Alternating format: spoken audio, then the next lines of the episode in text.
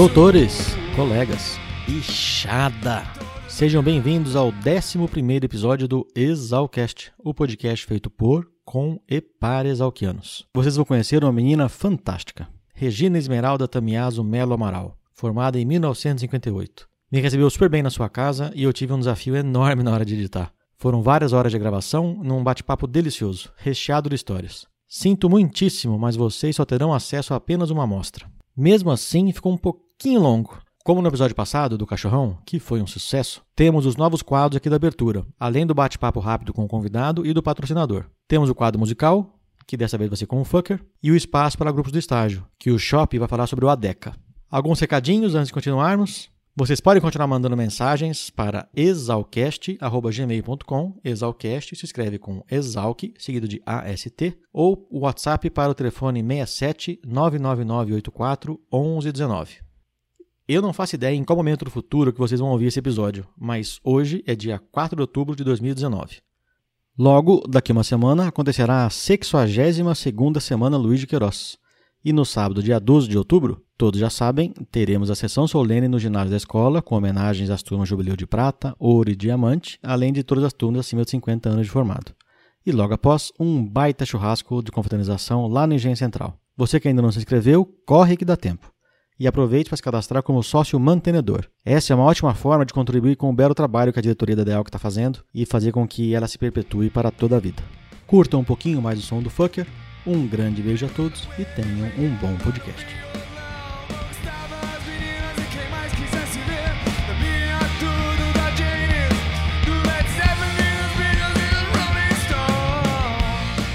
Perguntei para a Troia aqui se deu certo fazer outro celular e segundo ela que ela não lembra a senha e a ID.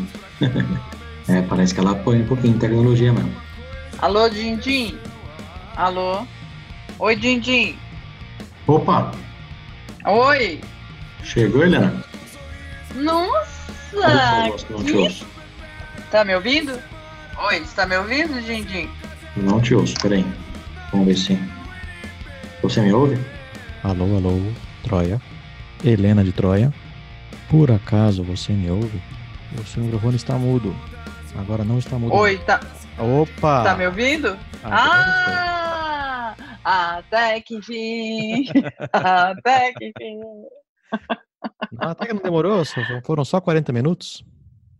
Ah, para, Dindim. Não precisa tocar nesse assunto. Tudo aí, diga. Tudo certíssimo. Você vê que mulher tecnológica que eu sou, né? Adivinha se eu liguei pro meu filho para saber o código ID, né? Lógico. Por isso que demorou. Teve auxílio do universitário, então. Pedi a carta. Seu filho tem quantos anos? Ah, 23. Ah, é uma criança. É um bebê. Ele fica tão bravo de chamar de bebê. E agora você chamou ele em rede nacional, né? e eu não vou cortar, não. Didi, você vai cortar. Você vai cortar, porque senão eu sou uma mãe morta. Ele tá acabando a GV, já tá trabalhando em São Paulo, tá encaminhado já. Muito bom. Troia, eu pensei em te chamar aqui para você gravar comigo a introdução. Esse episódio Hum. que é da entrevista que eu fiz com a Regina Esmeralda, que é formada em Tá. 58. 58, né? Essa é uma garota. Essa é.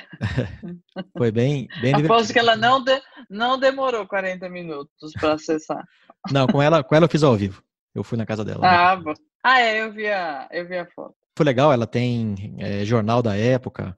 Ela tem a É. bolha com a encarnado, bordado, bem bonitinho. Olha só. Foi divertido falar com ela. Eu tenho o meu chapéu também, de 30 anos atrás. Mas tá com você? Você é nativa? Eu sou nativa, tá Ah, comigo. Então tá em casa. É, O tá pendurado tá na casa da minha mãe. E tá inteiro o Você chapéu? morou aonde? Tá inteiro, inteiro. Eu morei no Holocausto. É bicho. Eu sou bicho, República também, né? Você é formado É. em 89, né? 89. Deixa eu, 30 anos esse ano. deixa eu dar uma de rabo balançando o cachorro. Doutora Troia, por favor, se apresente pra galera. eu tô longe, né? Então posso ficar abusado. Pode, pode. Eu sou a Troia, formada em Engenharia Florestal em 89, pós-graduação em Educação Ambiental na UFMT, em Cuiabá. Trabalhei 15 anos em Cuiabá, depois voltei para São Paulo e agora, depois de todo esse tempo, estou morando de novo em Piracicaba. E você não sente falta tô- do clima ameno cuiabano? Ah, não, nem um pouco. Eu já cheguei várias vezes nesses 15 anos a pegar 50 graus em Cuiabá. Então É, é, é uma delícia aquele clima. não é fácil. É, não é fácil. Qual é o seu nome, Troia? E De batismo? Helena Liva, Então o Troia vem da Helena. bem óbvio, né? Essa foi. Eu acho engraçado E- porque o, o apelido, eu explico pessoal que não é só a criatividade, é criatividade somada à ignorância. No meu ano Ah. tem o esteroide, porque ele é parrudinho, fortinho, então é esteroide. Ah, Aí a irmã dele entrou Ah. no Exalc, lá na, na matrícula, na entrevista, ah, quem que você é, o que, que você faz? Ah, meu irmão estuda aqui. Ah, como é que ele chama? Esteroide. Ah, então vai ser cometa. Ah, Só que de esteroide para né? asteroide, bi- é, bicho, né? Não tem, não tem que falar mais nada. então o apelido vem da criatividade somada à ignorância. E aí essa sopa de, Exatamente. de ideias que dá o apelido. né? É, Exatamente. E eu tô, antes de você ter me interrompido, bicho, eu tô há quatro anos como voluntário na ADEALC. Gosto bastante do trabalho, do contato com os ex-alunos. Acho muito, muito divertido, é muito trabalhoso, mas eu gosto bastante. Você começou Eu então na gestão do. Tony, o- é do cancro. Tá. Eu comecei na gestão dele e agora tô com o André, que é o RG, né? Anthony Hillgrove Monte Sewell, o cancro da turma de 82, ex-morador da Capixama. E André Malzone dos Santos Dias, o RG, formado em 90 e ex-morador da Gato Preto. E qual que é o papel do voluntário? O papel é faz o que trabalhar. Fazer, mas você É, faz o que é manda. trabalhar sem receber. né? O voluntário recebe o mesmo salário Mas que a chapa é- toda, né? Zero, né? É, zero, exatamente. Mas é um trabalho gratificante, eu gosto bastante. E eu comecei na gestão do Tony já melhorar um pouco a loja. E agora eu trabalho em várias frentes, né? A gente começou a fazer lá atrás o jantar da DEALC no primeiro semestre, para não ter um só evento no final do ano, que é outubro, que é o grande evento da DEALC, né? Que é o churrasco dos ex-alunos. E um concurso de fotografia, que é apresentado nesse jantar. Com o concurso de fotografia, a gente bolou fazer um calendário com as 12 fotos ganhadoras. Todo o que a loja recebe é convertido em bolsas de estudo para permanência universitária, né? Ah, isso é legal. é pouca gente sabe, viu? que é alimentação e moradia. Então a gente começou na gestão do Tony em 2016, em 2018 conseguimos 24 bolsas Opa. e agora 2019 30 bolsas. E qual que é o E critério nossa para receber a bolsa? O critério é a sessão de alunos da Exalc que faz, monetário mesmo, dos pais, e... mas é a Exalc que escolhe, a ADEALC só provém o recurso, Tá, e o recurso vem 100% da loja. sempre da loja. Legal. Então, esse ano foram 30 bolsas, só que tinham 86 pedidos de bolsa. Muita gente ficou de fora e a nossa meta para o ano que vem, para 2020, são 50 bolsas. Mas a demanda está em 80. 86 foi a demanda desse ano. De quanto que é a bolsa? 440 reais. Opa, já dá uma ajuda grande para os meninos, né? Já dá uma ajuda, é. mas a Exalc, acho que ela não está vendo a, a problemática que ela vai ter a partir do ano que vem, com a entrada de mais de 50% de alunos entrando por cota, Enem e SISU. Esses alunos realmente precisam de ajuda. E nós estamos com a Casa do Estudante cheia, com a Vila Estudantil cheia, então eu me pergunto aonde esses meninos vão morar o ano que vem. É, porque a bolsa da escola de verba que vem da USP deve ser super limitada, né? Eles têm É, lá limitada. auxílio alimentação, tem que mais? Acho que É só né? auxílio alimentação, é. né? O, é, o Rucas fica gratuito, né? Ou fica um, um valor mais simbólico? Um, um valor mais simbólico, é. Mas é. não existe bolsa de acho- auxílio aluguel, essas coisas não tem, né? Não, não, não tem. Se a gente conseguir Não, aumentar é, essa eu- meta aí para 50, já é um quarto da agronomia, né? A Exalc agora são quantos alunos que entram por ano? São 430 por ano. Nossa, então 50 dá pouco mais de 10%, é bem pouco mesmo. É pouco. Se é, atingir é a meta de pouco. 50, né? É, exatamente. Então a gente depende que os alunos comprem mais na lojinha da Dealc, certo? Exatamente. E não pode chamar de lojinha, é loja. Então tá bom. Então vamos comprar na loja da Delk. Como é que encontra a loja? E, a, e, agora, e agora eu entrei. Ah, deixa eu falar. A loja está fisicamente na, na Adealc, ali na Padua Dias, bem pertinho do, do A Encarnado da frente da Exalc. E a gente tem a loja virtual também, que é facilidade para quem mora longe, como você, pode gastar. O nosso rico dinheirinho. É, e ajudar os meninos. Não, sim, não, é ótimo. Além de, de ter a casa recheada de memorabilia da escola, ainda ajuda a é. molecada é. aí com a bolsa. É. E agora eu entrei de novo, eu fiz dois anos de congregação como suplente do RG e agora eu estou no segundo ano, entrei de novo, fui eleita para ser representante do ex-aluno na congregação. Isso, isso que eu ia te perguntar agora. Como é que foi? Teve a eleição, que foi semana passada, né? Hoje é dia 24 Hoje do 9. Hoje é dia 24 do 9, a eleição foi no dia 19. Então, é uma eleição presencial, né? O voto é, um, é presencial? É uma eleição presencial, é. E foi tudo bem, mas eu acho que é importante na congregação ter um ex-aluno ligado à ADEAL, porque eu acho que isso facilita essa via de comunicação para os ex-alunos com a Exalc. Tudo que você vê na congregação, você leva para a ADEALC e da ADEALC esparrama para todos os ex-alunos, né? Exatamente. Então, alguns professores até se sentem incomodados perguntando se será que o ex-aluno manda na Exalc, né? Porque você sabe que teve algum tempo atrás o problema do logo e os ex-alunos se manifestaram sendo contra a mudança do logo da Exalc. Tem agora a situação da nova unidade, né? da nova unidade, então vou mais um ano lutar mesmo pelos direitos e fazer com que os ex-alunos saibam o, que está acontecendo dentro da Exalc. Porque não adianta você falar que a ADEALC, ah, a ADEALC não é nada, não é. A ADEALC tem uma associação com quase 10 mil ex-alunos dentro dela e que tem força, sim, que tem representatividade, sim, então, eu quero mais é que a que se firme como uma posição bacana à frente da Exalc. E, e daí que vem a paixão, né? A gente, a gente carrega uma paixão mesmo, né?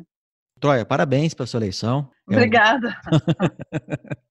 São dois anos como representante dos alunos? Não, é um ano. Um ano. Tá. Eu já fiquei um ano, agora mais um ano. Não tenho suplente. Então você não pode faltar. Não posso faltar. Beleza, doutora Troia. Muito obrigado pelo seu tempo. Obrigada, Dindim. Obrigada a você. Eu vou ver se eu edito isso aqui para soltar sábado. Se não der, eu solto sábado que vem. Tá bom? Tá bom, tá bom. Muito obrigado. Um grande beijo. Beijo, tchau.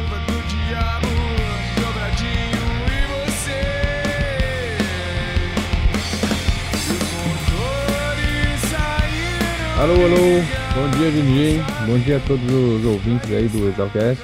Uma honra para mim ter a oportunidade de ser ouvido por tantos exalquianos. Valeu mesmo. Pra quem não me conhece, o apelido é Evandro Silva, o dito Fucker, pela turma de água de 2009, ano Sinuca. É bom, eu morei na República HK, é um lugar que eu levo muitas boas recordações. Sem dúvida, um dos melhores momentos da minha vida. Bom, até apesar do trabalho, das tarefas do dia a dia, sempre encontro um momento aí para fazer um pouco de música. Eu sempre digo que a música e o água estão lado a lado na minha vida. Mesmo que eu não seja o cara do sertanejo.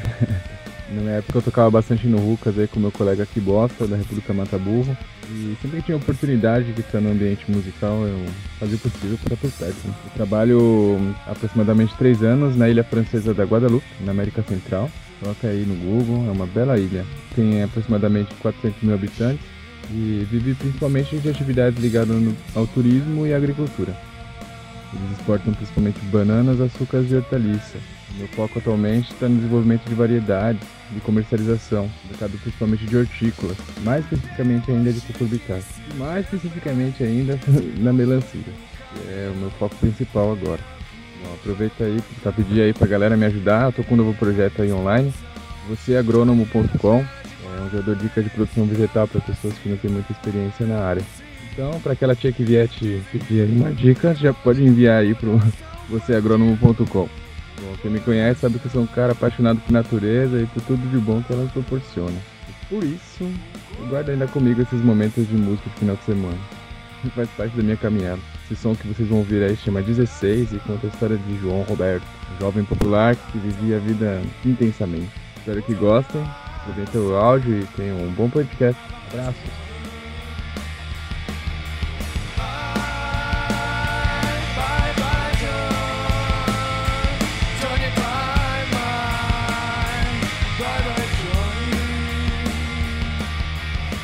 Saudações exalquianas aos meus incontáveis doutores, aos meus colegas e aos meus poucos bichos. Meu nome é Shop, apelido Gabriel Brambila Sex. Sou dono parafuso, que atualmente é o quarto ano da Exalc. Moro na República Saudades da Minha Égua e atualmente estou como presidente do grupo de extensão ADECA Agronegócio. Gostaria primeiramente de agradecer o Dr. Dindim, que vem fazendo um ótimo trabalho nesse podcast, que está dando essa oportunidade pra gente. Obrigado, doutor. Tô aqui para falar um pouco sobre a DECA. O grupo foi fundado em 2003 pelo professor Sérgio Desen, ou Dr. Criolo, formado em 1991, junto com alunos de graduação de Economia e Administração. Mas logo depois do início, o grupo foi aberto para todos os alunos da Exalc. O nosso principal objetivo como grupo é fomentar o empreendedorismo, dando suporte às pessoas que pensam em investir em um negócio. Para isso, a gente realiza projetos de viabilidade econômica, plano de negócios, análises financeiras, além de eventos relacionados à área. A intenção da realização desses projetos é reduzir os riscos que o empreendedor enfrenta ao abrir uma empresa, já que a falta de planejamento nesse processo é responsável pelo insucesso de 90% dos empreendimentos nos primeiros cinco anos. Então fica aí um convite para quem quiser saber mais sobre o grupo, é só acessar nosso Instagram, Facebook ou nosso site, que é www.portaladeca.com. Mais uma vez, muito obrigado, Dr. Dindim, parabéns pelo trabalho e pode contar sempre com a gente. Oi, pessoal, tudo bem? Aqui quem fala com vocês é a Dangola. Apelido que a mamãe me deu, que nem diz o Dindim, é Patrícia Galo. Eu morei na República Trem que Pula, sou do ano Bambi, CF 2003. E hoje eu venho falar com vocês um pouquinho da Blue Oveda. Blue Oveda é uma organização não governamental criada neste ano de 2019, com sede aqui em Dresden, na Alemanha, onde eu moro há 10 anos. A Blue Oveda nasceu de um sonho meu, junto com outras sete amigas que estudaram comigo durante o desenvolvimento dos nossos doutorados. Um dos objetivos principais da Blue Oveda é ser uma ponte entre a Europa e a América Latina, ou seja, sempre implementamos nossos projetos com o suporte de atores locais. Nosso trabalho se concentra principalmente em ações relacionadas aos ecossistemas, biodiversidade e pessoas. Um diferencial nosso aqui na Europa é que todas nós fundadoras somos de países da América Latina, trazendo assim conosco nossas experiências da realidade local e redes de contatos. Vocês podem encontrar maiores informações sobre a gente no site www.bluoveda.org ou então me mandar um e-mail diretamente no p.galo@bluoveda.org. Lembrando que o galo é com dois L's. Eu gostaria então de agradecer muito ao Dindim por esse espaço e desejar a vocês, a todos vocês, um ótimo podcast de uma mulher buscando uma carreira agronômica é. num período que a maioria, ainda hoje a maioria é homem, mas era mais ainda. É, quais são os desafios? Mas isso não dá para contar numa hora. Não, mas a gente não tem prazo, né? Vamos conversar. E a única coisa que eu tenho para oferecer para vocês é sorvete, mas nem usar. Se precisar, você faz um café. Você quer uma cadeirinha? Traz a minha cadeirinha, aquela que tá cursinho, é porque eu tenho neto. Não, então, mas você senta, tá bom. Regina, a cadeirinha com o ursinho? É, tira o ursinho. Essa cadeirinha tem 83 anos. Foi feita com pau de vassoura, você acredita? É uma delícia sentar nela. Ver o assento que é, foi feito com palha de milho, ó. Tem 83 anos isso aí. Senta pra você ver que gostosura. Ok? O que, você achou da pauta? Maravilha. Tá. Só que uma hora não dá. Não temos pressa. Então tá lá. Você está confortável aí? Quando começar, você vai, você pergunta para ter a Sim, sequência. A gente vai conversando, é, vai. Então lá. Mas vamos começar. Então. O seu nome, Regina? Esmeralda Tamiaso de Melo Amaral. E que ano você entrou na escola, Regina? Veja bem, eu entrei em 54, mas eu fiquei com na como é que chama aquilo, no vago, cocaneiro, só porque na descritiva eu pus a figura paralela ao plano. E não teve jeito. Mas isso não me desanimou de jeito nenhum, porque foi uma leva inteira. A leva que mais sofreu na mão dele foi a minha. Eu tive com o Caconde hoje, ah. o Paulo Muniz, ah. e ele contou que o arrependimento que ele tem é ter feito a Exalc só em quatro anos. Eu não pudesse, falei que ninguém ama tanto a Exalc como os que se ele exalquianos? pudesse ter feito em 5, 6, ele se arrepende de não ter feito. Eu ele- também. Eu digo mesmo. eu- bo- belas palavras dele. Você fez em 5 anos, né? Teve o primeiro ano, Sim, aí é. pegou a Mas dependência. sabe, depois eu não, não fiquei deprimida nem nada. Aí mexeu comigo. Falei, ah, eu aqui. Ele pensou que, né? que Eu não vou Mas ficar. 54 foi a greve do Melinho, não foi? Foi. José de Melo Moraes, formado em 1909. Como Foi é que foi a greve. greve? Olha, eu nem sei muito bem, porque o Melinho era primo irmão de papai. Esse Melo é dele. E ele tinha o xodó, ele tinha loucura que eu fizesse agronomia. O Melinho. É. Então vamos voltar para trás. Eu estou avançando um pouco na conversa. Vamos começar. Você Começar do começo. Isso, eu nasci em? Mineiros do Tietê. Mineiro do Tietê. É, minha mãe é descendente de italiano e meu pai Melo, de Piracicaba. E o meu avô, pai de meu pai, era da companhia de Força e Luz. E foi para Mineiros do Tietê, que chamava só Mineiros, por causa da companhia de Força e Luz. Papai trabalhava junto com o pai dele na companhia de Força e Luz. Conheceu a mamãe, casaram-se e eu nasci em setembro de 32 em Mineiros do Tietê. Setembro de 1932. Eu nasci em 1932. O meu primeiro entrevistado desse programa foi o Cardoso. Em 36 ele estava formado. na Exalc. Ah, mas sim, ele eu vi. Ele é uma figura espetacular. ele teve a Manato, eu tive muito contato com eles. Ele foi o meu primeiro entrevistado desse Então, programa. tinha que ser, tinha que ser. Comecei bem, né? Fantástico, é. Fernando Penteado Cardoso, formado em 36, mas isso você já sabia. E Mineiro Tietê fica onde? Fica entre Jaú e Dois Corvos, bem no centro do estado. Terra onde nasceu o café no Eu Mundo. reparei que na entrada aqui do prédio tem um pé de café. Né? Fui eu que plantei. Olha. ele tá grande, tá com uns 3 metros de altura. É, faz tempo. Ui, faz muito tempo. Mas É, é, colhe do- ele? é do cafezal aí do biológico. Você colhe ele todo Eu ano? não, quem colhe é o zelador, depois ele até tora na panela. tora na panela de ferro. Então é assim. Nasceu em Mineiro do Mineiro Tietê. Tietê é a terra do, do café Mundo Novo. E foi no sítio até dos Melo, mas que não tem nada com a minha família Melo, que o, o agricultor, o dono do sítio, percebeu que havia um pé de café que produzia de forma diferente. Então, ele avisou as pessoas, o pessoal se interessou, foi lá e constatou essa nova variedade Ela foi espontânea, então. espontânea. Aí mandaram para Mundo Novo, lá perto de Belo Horizonte, perto de Catanduva, que é a minha grande raiva. Pois se ela apareceu no GT, tinha que ter lá. É, tinha que ser variedade Tietê, né? né? Inclusive naquele tempo Mineiros, porque Mineiros, havia outras cidades escritas Mineiros, então puseram Mineiros Tietê, que onde eu nasci, no tempo que eu nasci, era só Mineiros, porque o Rio Tietê passa 18 quilômetros.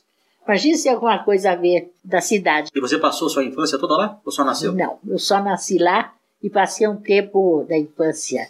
Falam tanto de bullying hoje em dia, né? Eu nasci prematura e nasci e no andar, acho que até hoje um pouco o pé um pouquinho para dentro. E quando era pequena, um dos meus pés era pra dentro. Então eu usava aquela botinha Clark. Eu tenho até os abotoadores. Para abotoar tinha um aparelhinho próprio. Bom, é aí uma menina começou a me chamar de aleijadinha. Vixe, e Era grupo escolar estadual. Pegou o apelido? Não, não, não pegou, mas eu cheguei em casa chorando Eu imagino. né? Porque eu não me achava aleijadinha. Mamãe tinha uma cabeça. A minha mãe começou a trabalhar na Caixa Econômica. A mãe nasceu em 5. Em 23, eu tenho até o termo de nomeação dela aí. Ela, com 18 anos, estava na Caixa Econômica. Era uma mulher que trabalhou 30 anos. Escrevia divinamente bem, lia tudo. A história dela é uma história muito linda. Ela tinha uma cabeça assim para frente. Ela disse, minha filha, você não chora, você vai estudar em Piracicaba, na casa do vovô e da vovó. E eu era uma neta muito querida. Ah, deu no que eu queria, né? e lá eu fiz o grupo do Moraes Barros. Então você foi cedo pra Piracicaba. Ah, fui cedo. cedo. Porque eu já ia de férias lá. Desde pequena eu ia a férias em Piracicaba. Porque meus avós moravam lá. Uhum. Depois que meu pai casou-se, o vovô voltou para Piracicaba. O Maria Paulista de Luz pediu que ele voltasse a Piracicaba. Papai ficou em Mineiro Tietê, que ele assumiu a coletoria, ele foi coletor estadual lá. E mamãe continuou na Caixa. E vínhamos férias para Piracicaba. E a minha paixão em Piracicaba era ir com meu avô no mercado. Que ele comprava o mel no favo, né? E, me, e mastigar o favo e ficar com aquela cerinha, com aquele Era, gosto. era um chiclete, né? Era um chiclete maravilhoso. E meu avô fazia tudo que eu queria saber como é, né? A criança é cativada pelo, avô e avó, né? É que o pai educa e o avô sempre educa. foi, né? é. O avô faz o que a criança quer, né? Mas as melhores lembranças da minha vida. Bem, então aos domingos, o passeio da gente, ou era ir lá na beira da usina, perto do rio, até hoje tem aquele prédio, que a gente chamava usina aquele Sim, prédio, tijolo, um prédio de tijolo É, vermelho. sim. Engenho, né? O Engenho, central. engenho. E ali tinha uma ribanceira que papai punha a gente sentada na. A gente, só eu, era só filha única, na folha da palmeira e corria a gente assim, sabe? Aquilo. As coisas mais simples da vida. Mas é super gostoso. Puxa, nunca mais. Essa turma não sabe que é bom, né? Então, eu íamos para a escola agrícola. Naquele tempo era escola agrícola. Escola Agrícola Luiz Queiroz, né? Luiz Queiroz. Ia de bondinho. Passar umas boas horas lá. Às vezes vovó fazia lanche. E você, menina? Pão, goiabada e queijo, que era o lanche daquele tempo, né? E você era menina? Menina e apaixonada pela escola agrícola. E o Melinho era diretor da escola. Ele foi por mais de 20 anos, né? Muito mais, muito mais. Em 43 ele já era diretor lá. Que era quando eu mais fui, porque foi o ano que eu fiquei no. Você sabe o Moraes Barros onde é, né? Sim. Tinha um carro preto, eu acho que era carro da diretoria ou dele. Não... Ele dizia, ele me dava umas moedas assim. Eu ia com o papai, papai gostava muito de conversar com ele. Ele dava, hoje eu tenho uma moeda, mas me diga, onde é que você vai estudar? Vou dizer, eu vou estudar aqui. Aquilo ficou. O Belinho era filho de um irmão de vovô eu gostava de passear na escola agrícola, ainda mais chegar lá passear de carro, que eu passeava só de bonde, né? Bonde e ônibus, que eu ia de ônibus e Torrinha Piracicaba era uma viagem longa de ônibus. Daí, eu acho que ele concebeu muito de estímulo para mim. Além do Melinho, tinha algum outro parente que estava na escola? Não, só escola? ele, só. Daí, eu falei, mamãe e papai, quando eu crescer, eu vou estudar aqui, na escola agrícola, né? Todo mundo, onde você vai estudar? Vai na escola agrícola. Como é que eles reagiam? Não, o papai achava lindo, porque o papai estudou no Piracicabano e a paixão dele era ir para Luiz Queiroz também, mas não foi, não sei porquê, naturalmente, naquele tempo, sei lá. Só sei que ele estudou no Piracicabano e não conseguiu continuar, papai. Porque naturalmente já começou a trabalhar, não é? Daí então, eu fiz o ginásio em Jaú, porque Mineiro Tietê não tinha escola nenhuma, só esse grupo escolar. Então fui no Colégio das Freiras, as irmãs francesas, que vieram da França, da Madre Teodora Boiron, e fizeram esse colégio em Jaú, Colégio São José.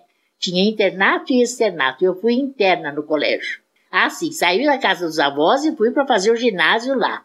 Porque em Piracicaba eu só fiz o primário, Uhum. por causa de me chamarem de, de Aleijadinho. Lá no colégio. Saí do grupo. Aí foi. Já no Jaú, no colégio interno, foi um- uma beleza. Aprendi método de horário, de viver, de arrumar cama, de tudo, né? As irmãs francesas são maravilhosas. Trabalhos manuais, pintura. Só piano que não deu porque eu sou canhota. Bem, quando eu estava lá, E todo mundo... brigavam com você de ser canhota? Porque na, na época não, Não, podia. não, podia. nem mamãe não brigou. Não.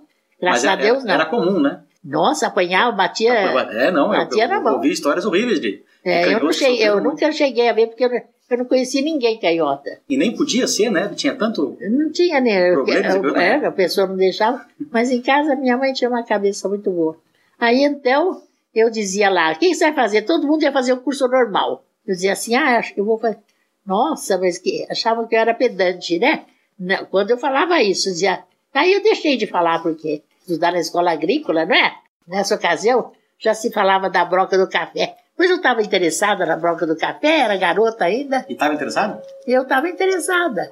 Eu- Isso eu lembro hoje muito de uma forma assim, muito curiosa. Você vê quando estava no meu espírito, que eu gostava de ver o Estado. Papai assinava o Estadão, tinha suplemento feminino e assunto agrícola, não. E você Estadão. gostava do agrícola. E eu gostava do agrícola. Aí eu falei, mamãe papai, eu vou fazer o científico, eu vou fazer em Campinas no Culto à Ciência, porque eu sabia que o Culto à Ciência era um bom colégio. Tudo bem, mas tinha seleção para entrar no Culto à E Ciência. você foi sozinha para Campinas? Fui sozinha. Morar em pensionato. Mas a irmã da, da- de mamãe morava lá. E a mamãe dizia que não queria que morasse com um parente, mas mais dia cedo, mas está dizendo, e do filho nas costas dos outros, quem sabe? Isso acontece, né? Todo mundo ama de paixão, mas na hora H, lição de vida, viu isso? Nu- Nunca houve discussão, felicidade completa. E fui morar na casa de uma senhora que aceitava pensionista. Ela tinha uma filha mocinha também, e ela tinha um quarto que ela aceitava duas pensionistas, eu e mais uma. E assim fui. Foi uma parte felicíssima. Morava ali no Lago do Pará, em Campinas. Tomava um bonde e ia para o culto à ciência. E tinha mais algum colega que depois acabou entrando na Luiz Queiroz também? O Vutke. Bruxinha, né? O apelido Bruxinha. Antônio Carlos Pimentel Vutk, o Bruxinha, formado em 55, ex-morador da Gato Preto. Aí, então, o que aconteceu? Minha mãe não se conformou. Um dia, numas férias do primeiro científico, a mamãe disse assim: Olha, não estou feliz com você. Eu quero que você faça o curso normal. Nenhuma moça O máximo que fazem é curso de filosofia, pessoal que faz no, no Deso Azul, lá em São Paulo, é colégio caro, como é que você vai ficar em São Paulo? Eu não vou fazer filosofia, eu quero fazer escola agrícola. Então você vai fazer o colegial e vai fazer o normal, porque você tem que ter um diploma de professora. Porque ela achava que seria Porque- uma carreira melhor? Não, porque é uma garantia. E se eu não conseguir entrar na Luiz Era um Queiroz? seguro, né? E se eu não, não conseguir emprego depois, que era uma carreira de homem? Uhum. Assim foi. Falei, mamãe, eu faço o normal. Então, em Campinas, tem a Escola Normal Carlos Gomes. Então, aí eu passei para o científico noturno, mas fazer durante o dia o normal. E eu terminei em 51 os dois. Com quantos anos? Eu nasci em 32, 19, né? Novinha de tudo. Aí, lá nesse curso noturno, eu era a única moça. Naquele tempo também não era muita moça que fazia curso científico, não. Eu No culto não, era, não era comum, né? Aí tinha um professor de português, eu vou contar certas coisas que me gravaram, que, que eu gravei muito. Professor Sampaio. E ele queria que a gente decorasse e declamasse o Camões. E análise de todos os jeitos. Sintática, sintética, tudo isso. Aí ele dizia assim, Dona Esmeralda, ele não me chamava de Regina, Dona Esmeralda. A senhora vem aqui na frente, vai ler Camões. Eu lia. Está péssimo, não tem a menor expressão. Eu só queria um buraco para me afundar. Ele falava isso? Ele falava que estava péssimo. Então tinha Dona Otávia Maia, que era uma professora de declamação famosa lá em Campinas. Fui fazer declamação. Então eu fazia declamação, fazia normal e fazia científico. Só para poder declamar o Camões depois. Ah, mas né? também aprendi a declamar. E eu dava aquela. Não de declamar feito aquela voz de discurseira, não. Mas dava ênfase. A professora ensinava uma declamação clássica. Dar ênfase nas frases, na- as pausas. E aí ele gostou. Aí, aí mesmo que nunca mais deixei até o final. Até o final. Eu ia pra frente lá pra Para declamar. Para declamar o Camões. Então isso foi muito pitoresco, marcou muito a minha vida no culto à ciência. Bem, daí eu fui fazer o vestibular. E foi difícil? A primeira vez eu não passei, porque eu não estudei para o vestibular, eu estudei para o normal e o- o científico ao mesmo tempo. Imagina, não tinha tempo para nada, né? Não, fui fazer para ver como é que era. Eu sabia que eu tinha que ver como é que era. Aí fui para casa de vovô e vovó de novo, né? Aí, vovó disse assim, não sei por que, que essas meninas de hoje tudo cabeça virada. Imagina se ela vivesse até hoje. E aí, a primeira vez não passei. Mas aí, então, fui para minha casa em Merchetê. Aí tinha um diretor de grupo, daquele mesmo grupo escolar que falou para mamãe, minha mãe chamava-se Terige. Dona Terige, a Regina está aí encostada sem fazer nada. Eu estava estudando, né? Eu preciso de substituta. E mamãe ficou numa felicidade, porque aí eu fui dar aula naquele mesmo grupo escolar. E você já tinha o colégio normal, né? Já podia- dar aula, né? Podia, claro. O meu diploma já estava registrado. Porque eu fiz tudo dentro da. Né? Ninguém sabe o dia de amanhã. É claro. Então, ainda mais que todo mundo ficou tão feliz que eu não passei na primeira vez. Aí ah, eu fui dar aula. Foi a minha benção, porque eu falei: não dá, não dou. Para professora, eu não dou de jeito nenhum. Sabe que essas coisas são muito boas? Tem que ter oportunidade de ter todo jeito para ver onde é o seu caminho. Eu tenho um programa de estágio que eu pego estagiários de escola agrícola e agronomia e coloco em fazenda. E eu falo para eles, o estágio serve até para você descobrir que você não gosta disso aqui. É- é pra Fique- isso mesmo, é maravilhoso, estágio. é Se descobrir que maravilhoso. você não gosta, tá ótimo. Você descobriu que você não gosta, Então, vai fazer outra coisa. Você vai fazer outra coisa. Não, daí eu vou fazer. Estudei sozinha para o vestibular, sozinha. E fui fazer o. E ainda, como papai e mamãe não queria, veja bem, eu fui, sabe que jeito? Paguei a passagem e de volta com o dinheiro que eu ganhei de professora substituta. Sem briga, sem nada. Eu disse, vocês não têm despesa. E graças a Deus vivi em muita harmonia com meus pais. Mas eu não dei despesa, eu fui fazer e passei. Quando eu passei, sabe telefone que só tem na telefônica? Eu estava no cinema, estava ao lado de uma tia muito querida, e foram me chamar. E eu fui dizer, Regina, você passou. Era até uma colega Edil de Domênico Pinheiro, faleceu. A Edil é da turma de 52. Era vizinha minha. Ah, E foi uma alegria. eu, eu chorava, chorei, chorei. Chorei, chorei. Aí cheguei, tinha uma outra tia Berra, ela só tinha filho, não tinha filha, né? Ela implicava de eu querer fazer agronomia. Ela falava, o que você vai fazer lá? Só tem homem. Falei, pois é, também tem homem. Também. Aí tinha, já tinha meninas, né? Também tem homem, né, tia? Ela dizia, o que, que vai fazer? Eu não respondi, eu devia ter respondido. Ela falou, é, arranjar marido, eu devia, devia dizer também, né? que quem deu essa resposta foi a Lígia. Lígia Fagundes Teles, nascida em 1923, conhecida como a Dama da Literatura Brasileira. Perguntaram, você vai fazer na escola de direito que só tem homem? Arranjar marido? Ela disse, também. Também. Eu devia ter dito, mas enfim, não fui, né? Não tive essa presença de espírito. Falei, ah, tia, lá só tem homem mesmo. E ficou por isso. E fui fazer. Aí, minha avó tinha falecido. E o que que eu fiz? Fui procurar onde morar. Aí, pensionato. E morei com a Aparecida o primeiro ano no mesmo quarto dela. Maria Aparecida de Toledo Arruda Murgel, formada em 56. Foi entrevistada no episódio 8 do Exalcast, que confessa ser um dos meus favoritos. Que era onde tinha um bispo que proibiu a mulher usar calça? Lá não podia usar, não, era, era pensionato de freira mesmo. Decote, essas coisas que nada. E, e foi muito bom, sabia? Era um ambiente gostoso até. A Aparecida, eu gostava muito dela. A mãe dela era pianista. E minha tia também morava em Campinas, irmã de mamãe, era pianista. E eu já conhecia a mãe dela através da minha tia. O mundo é muito pequeno. Bom, daí fiquei muito feliz lá. Fui para a escola, para Luiz de Queiroz. Você não pode imaginar aquele pensionato, era proibido tudo, né? Eu tinha rádio também, era a única menina que tinha rádio lá nessa Podia ter ocasião. o rádio? Podia, mas baixinho. E reunia tudo no meu quarto, era uma delícia. Porque daí eu tenho uma irmã, oito anos mais nova que eu. E a minha irmã veio estudar no Piracicabano. Enquanto eu fazia Luiz Queiroz, ela fazia. Então, no primeiro ano eu morei com a Aparecida. No segundo ano eu fui morar no quarto com a minha irmã. E a Aparecida foi morar com outra moça. Também no Porque os pensionato. eu sempre no pensionato. O quarto era para duas moças. Você morou Ah. lá até, até se formar. A vida toda. Enquanto tive em Piracicaba, eu estive lá.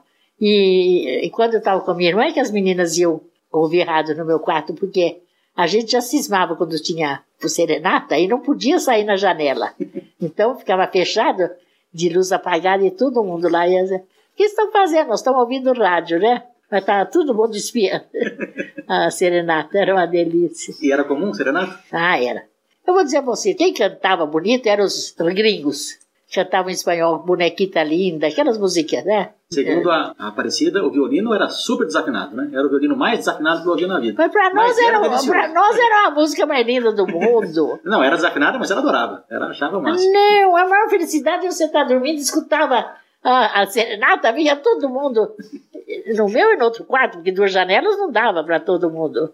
E as freiras ficavam bravas ou deixavam? Não, elas vinham ver que por ali era aquelas, ah, nós ouvindo rádio. Pelo menos eu dizia isso. E elas acho que percebiam, mas ninguém já não, não saía da janela. A gente respeitava. Nós éramos tão educados, sabe? A gente tinha um, um senso de obediência, era a educação da época, né? A gente obedecia muito. Mas- E as freiras sabiam que não tinha nada demais, né? Era um, Não, as feiras né? confiavam na gente. Foi uma época maravilhosa. Então eu tinha uma grande amiga chamada Pia, Antonieta Pia de Toledo, formada em 57. Mas ela suicidou-se, essa moça. Sim, isso. Foi muito chegada ela. Essa moça, ela tinha, ela era deprimida. Mas era uma época que esses, esses sintomas não se estudavam muito, né? Depressão. Não, não se estudava e ela era muito fechada. Mas eu me dava muito bem com ela. Bem, então ela era diferente. Ela já era fechada, quieta, sabe? Uma santinha de quieta. E, e também eu tinha uma grande amiga que tenho até hoje, que é colega de turma, que é a Clotilde.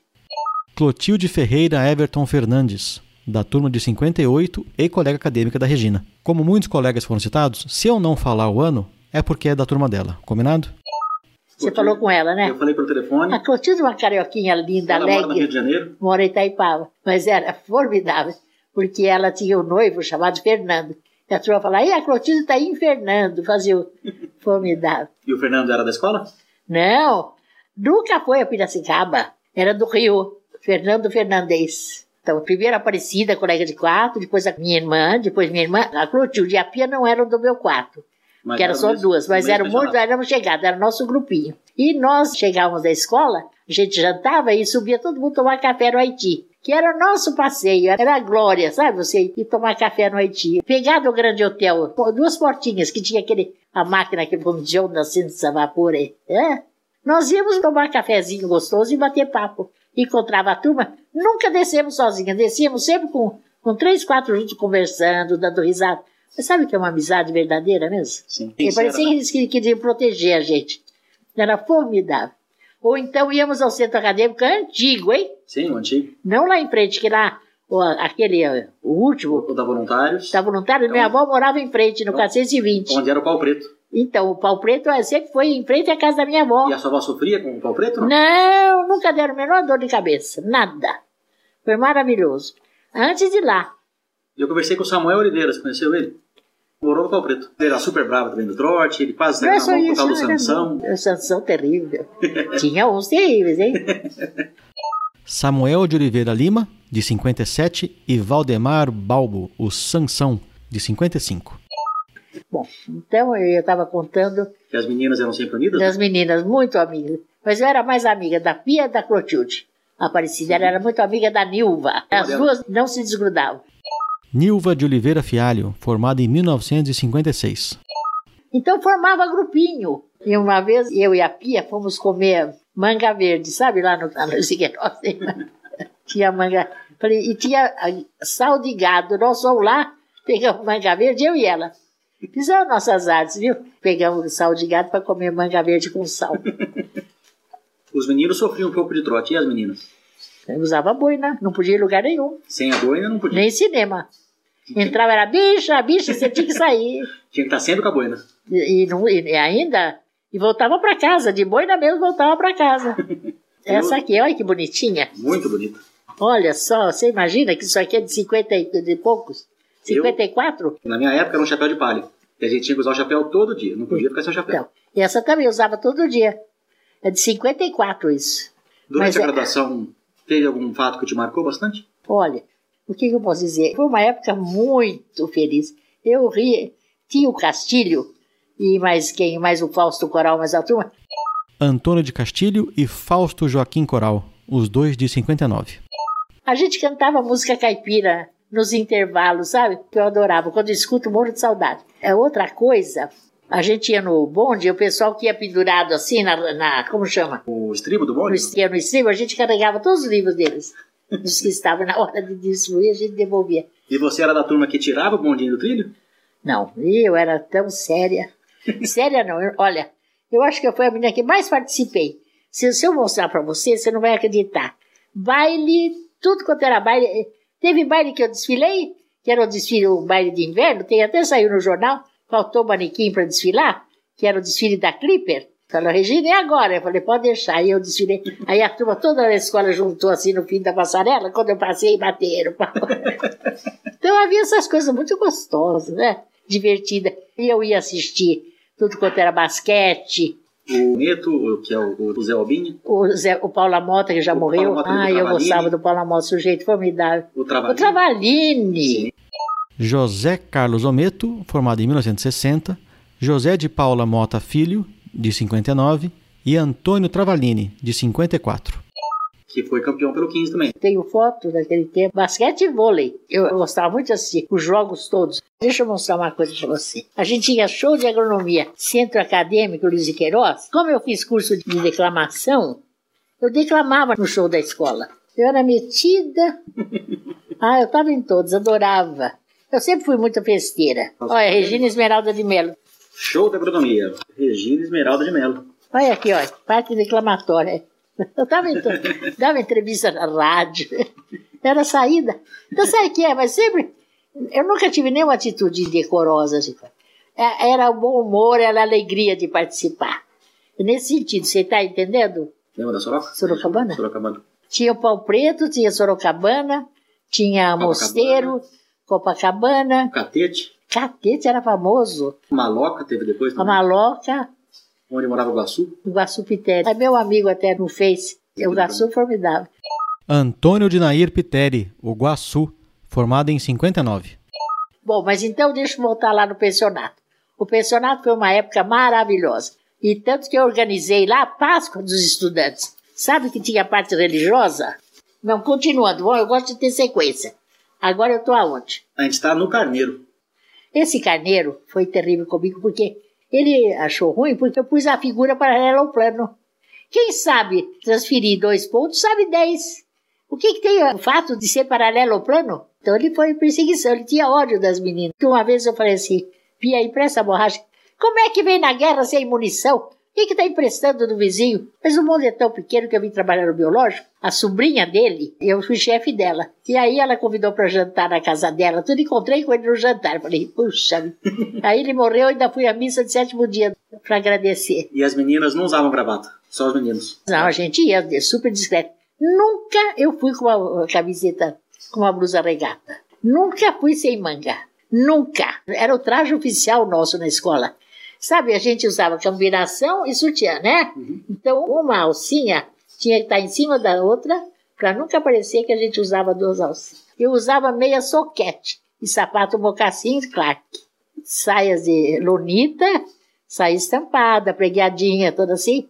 Aparecida também tinha as blusas bonitas, inclusive a gente arregaçava a manga. Essas blusas chemises que está hoje, e aquilo era, era, o uniforme da gente. Agora, decote vai e sim, mas também tudo da época, né? Uhum.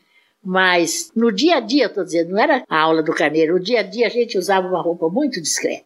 E aí uma vez eu estava na aula de laticínios e uma vez piscou a minha perna. Aí o, o Metinho era o único que tinha carro. Luiz Antônio Cerometo, o cabeção. Ninguém tinha carro. Era impressionante. Você não sabia quem era rico, quem era pobre. Todo mundo igual. Todos de bonde ou de ônibus? De bonde, de calça rancheira. Um... Ninguém estava se incomodando em mostrar posses e nada. E a gente uma família importante, como se fosse ninguém. Quem tinha carro, no meu tempo, era o Metinho. E quando ele ia, todo mundo fazia gozação. Era só gozação. O Délio também tinha um Fusca. Délio Vilela Ferreira. O pessoal não ficava com o carro lá, levava de vez em quando. E achavam que não tinha razão de estar de carro em Piracicaba. Então, aí, uma vez picou minha perna, aí o, o Betinho falou, agora eu sou obrigado a vir de carro. E, de fato, ele foi, porque aqui agora tem a Regina, uma perna grossa, outra fina. Então, eles faziam qualquer coisa, eles faziam rima. Então, sempre tinha uma coisa ou outra. A gente sempre estava na berlinda, mas com muito respeito, com muito carinho, viu? Uma vez a Clotilde estava, nós estávamos num baile, lá no ginásio. Veio um rapaz tirar a Clotilde e o pessoal percebeu que o rapaz estava bêbado. Aí foram lá, tocaram no ombro dele. Olha, com licença, Flor, tem uma pessoa querendo te falar com você, senhor. Delicadamente salvaram ela, disse, ah, vocês... Então os meninos tinham esse carinho. Era carinho mesmo com a gente, era formidável. É, a gente ia tomar café, ninguém descia sozinho. Naquele tempo não tinha assalto, não tinha nada. Sabe o que a Clotilde disse? Nós éramos felizes e sabíamos que éramos felizes. É, essa é a melhor parte. Nós éramos felizes realmente. Sabe qual era o pior problema para a sociedade lá em Piracicaba? Porque a gente estava dos dois lados, né? Do lado do povo e do lado da escola. Dos agricolões, né? Dos agricolões. Era os gringos que ficavam tomando cerveja aos sábados lá na Nova Aurora. Aquela esquina, não tem mais Cine Broadway, né? Não tem. Em frente ao jardim, tem uma esquina assim, que seria na direção do Coronel Barbosa. Do clube, né? É, atravessando de lá para cá, aquela esquina ali tinha um bar. Chamava Nova Aurora. E ali os gringos passavam a noite bebendo cerveja. E isso era um escândalo. E depois alguns brasileiros, aí agricolões, não gringos, saiu para roubar planta de vaso. e uma vez eu soube que um deles pegou um gancho e foi roubar linguiça de açougue, enfiava naquelas grades de açougue. E teve o Estamato. Walter da Cunha Estamato, ou Zé Goiaba, formado em 56 que foram roubar as goiabas da, ah, da, genética. Zé Goiaba, né? Do Briner. É, aí o Brigger de branco vestido. Fizeram a música e cantaram no show que ele foi lá atrás de ver quem é que tinha. Foi... De branco vestido porque ele era alemão e usava camisola para dormir. o Zé Goiaba e o Nakano, estavam os dois juntos nesse, é. nesse roubo aí. Era Goiaba e Mamão que eles pegaram. Então. Mas o Nakano contou que por conta desse roubo, ele acabou ficando amigo do, do Brigger. Do Brigger e, e depois voltou a estudar e, e ficou lá. e quem bolsa. foi meu professor também foi o Warwick Stephen Kerr, aquele que trouxe as africanas para o Brasil. Warwick Stephen Kerr, formado em 45. Um dia eu gostaria de fazer um episódio especial. Ele teve um papel importantíssimo na apicultura brasileira. Bom, daí tinha o doutor. Ai, adorava o professor Pisa. Ai, eu adorava o Pisa de anatomia. Ah, mas que maravilha! Salvador de Toledo Pisa Júnior, formado em 1921. Um dia ele disse assim: Sabe, vocês sabiam, e as meninas também, vocês sabiam? que a teórica era junto, não tinha separação. Uhum. A prática que tinha de separação por causa da ordem alfabética. A aula teórica era todos juntos. Então o Pisa dava aula teórica e o Zamit dava aula prática. Adiel Paes Leme Zamit, de 42. O Toledo Pisa um dia disse assim: Vocês sabiam que o Einstein, quando beijava a mulher, pensava na velocidade dos elétrons? É, não era formidável? Eu não tive o prazer de ter aula com o Pisa. Ah, o Pisa era formidável. Eu adorava aquela classe dele. Assim. Você escutava o moço. Ele, ele não falava nada, ele, ele não pedia para ninguém ficar quieto e todo mundo prestava uma atenção. Ele, ele hipnotizava a gente. Mas então eu ia dizer você. Aí eu ia para a escola.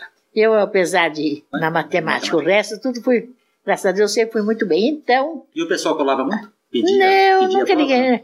Menina nenhuma. A gente nem colava de ninguém, nem ninguém colava da gente. Mas Nós eu éramos. colava é, muito, eu ouvi cada história. Sim, isso sem Eu dúvida. Mas a história. gente achava aquilo lindo. Mas nós não tínhamos jeito. Nós não tínhamos como colar. O Caconde contou do Caio Louco.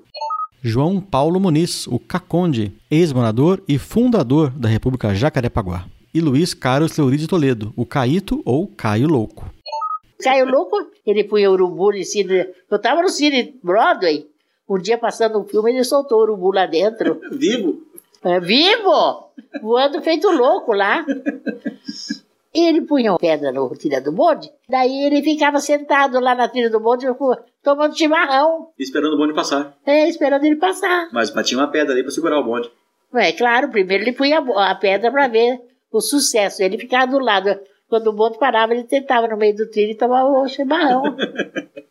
Esse era louco. O Caio era louco, terrível. Lá de Jaú, o Caio, conhe- mesmo depois de formado, eu tive diversas vezes com ele. É, o, o Caconde contou que ele tinha uma amuleta E É. ele colocou a cola da prova de matemática dentro da amuleta. E foi assim que ele passou. Era terrível. O Caio, mas era simpático, alegre, simpático aberto. Sabe, o engraçado é que, eu, tirando pouca, com poucas exceções, os agricultores todos eram simpáticos, sorriam. Da... O pessoal era feliz. Era feliz. E qual que Porque era a relação? Piracicaba tinha tudo para ser feliz, porque não tinha vida simples, não tinha... todo mundo estava sempre junto. E qual que era a relação da cidade com os agricultores? Eu acho que eles eram bem-quistos, viu? Tanto eram bem-quistos que. Ah, agora vou entrar noutra história. Essa história é boa. As mães das meninas tinham loucura que elas namorassem agricultores. Não queriam? Ou queriam? Queriam? Queriam? É, nem queira saber. Era o sonho. Tanto que muitos casaram com nativas. Uhum. Chamava nativa, Sim. né? Eu não chamo até hoje. Chama até hoje. é. Mas tem ainda aquele, aquelas histórias do pessoal que namorava uma nativa. Bom, isso no tinha muitas. todo e depois na isso, formatura. isso tudo, ah, esse é outra, essa é outra história. Isso eu conheci muito. Mas o mais era o que as mães faziam para as meninas namorarem. Namorar agriculão. Sabe, roupa, festa, convidava e coisa e tal. É, teve uma família lá que a mãe mandou pôr cortina nova na casa, fez almofada para os estofados, fez e aconteceu. E ele veio com a família, ficou noiva, mas foi só chegar perto da formatura, deu um belo pontapé. Que daí teve que trazer a noiva lá da cidade dele. Né? Aí se trouxe isso, não sei. Ele levou um pontapé. Havia essa coisa, mas também tinha um medo. É muito interessante essa parte do medo. E nós ficávamos numa boa, porque ninguém de nós tinha ilusão de casar com nenhum deles. Eu, eu namorei rapaz que estudava lá. Quando terminamos, eh, foi bem antes de tudo, apesar. Hoje a família dele é, é mais minha amiga. Ele era um rapaz do Espírito Santo, fechadão, não tinha quase amizade com ninguém, morava no mosteiro. E nós namoramos um ano, mais ou menos. O namorado da Regina era o Haroldo Bruno Fontenelle da Silveira, formado em 57. E um dia terminamos assim, mas foi ele que ele falou: Olha, Regina, eu não pretendo me casar e acho melhor terminar porque a gente vai começar a conhecer seus pais. Ele não chegou a conhecer, eu não apresentei para meu pai nem para minha mãe. Eu disse: eu, não quero que torne uma coisa séria. Hoje a família dele vem aqui e eu me mantenho em correspondência com eles. A irmã dele se hospedou aqui em casa, que naquele tempo eu não tinha essa amizade com a família. E, E ficou. E como? Então, A sua, mas- turma, a sua turma era muito unida? eu nunca vi amizade igual do que tinha na, na turma. Impressionante a amizade que unia os, os caras nas repúblicas. É, esse é um laço muito forte. Eu tenho na minha. Nossa, laço- entre o- os colegas tudo bem, mas entre a- o pessoal da república, mais que irmão. Mais que irmão. É isso mesmo. Isso eu observei. Ninguém me falou. Uhum. E quem que aprontava mais da sua turma? Terrível? É. Olha, o baiano. O baiano era terrível. Trote, trotista. Mas o trotista triste mesmo. O baiano foi citado no episódio 7 da Maria Aparecida, mas na mesma época tinha vários com o mesmo nome e eu não soube dizer qual que era qual. Mas fiz uma pesquisa e descobri que o terror da bichada era o Lourival Pires Fraga. Eu tinha morrer de dó. Ai, como judiavam dos novos, viu? Judiavam demais. No meu tempo, judiavam pra valer. Hoje o dia é bem menos. Né, mas naquele tempo judiavam pra valer. E você, Regina, aprontou muito? Não. Você era muito certinho? Eu não, eu não, eu não aprontar que jeito. Naquele tempo não tinha como aprontar. Os meninos aprontavam, mas as meninas eram mais certinhas. Nós não sabíamos das vidas da, da aprontação dos meninos. Não entrava em república, né?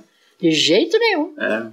Ela atravessava a rua para passar na outra A única coisa que podia aprontar era namorar, mas namorar naquele tempo não era como hoje. Né? Você frequentava o Calque? Ia no centro acadêmico? Ia. Eu, a Clotilde, a Pia. Tinha o, o Kiko. Que cuidava do Calque? Né? Fazia um cafezinho delicioso. A gente chegava lá, já tinha café, tudo. O que, que tinha no Calque na época? Tinha pra ouvir disco, vir sala de visita. Eu gostava de mexer no Snook, ping-pong, tinha o um barzinho, tomar café, bater papo. Havia um respeito e uma amizade como eu nunca vi na vida. Uma coisa extraordinária. Eu achava até que os meninos não gostavam que a gente fizesse agronomia. E para minha surpresa, a maioria das filhas dos meus colegas todos fizeram agronomia. Eu dizia, olha, a filha do fulano fez agronomia. Pois a gente achava que eles achavam que a gente era chata, que a mulher não devia fazer agronomia. e as filhas tiveram fazer. É verdade, esse é. é o meu grande espanto. Agora, o que eu queria dizer é o seguinte: então eu ia para a escola, eu era uma aluna boa, eu gostava de estudar, mas como todo mundo estudava mais do que eu gostava, e gostava muito de fitopatologia. Então, o Dr. Rubens Carvalho, você não conheceu? Não conheci. Rubem de Souza Carvalho, de 1928. Um dia mandou me chamar. Eu falei, nossa, o que será que eu fiz, hein? Que chato, não? Será que eu fiz alguma coisa errada? Ele falou, olha, Regina, setembro. O doutor Paulo Nobre, que é diretor do biológico, pediu que eu indicasse alguém para fitopatologia. E isso você estava no último ano?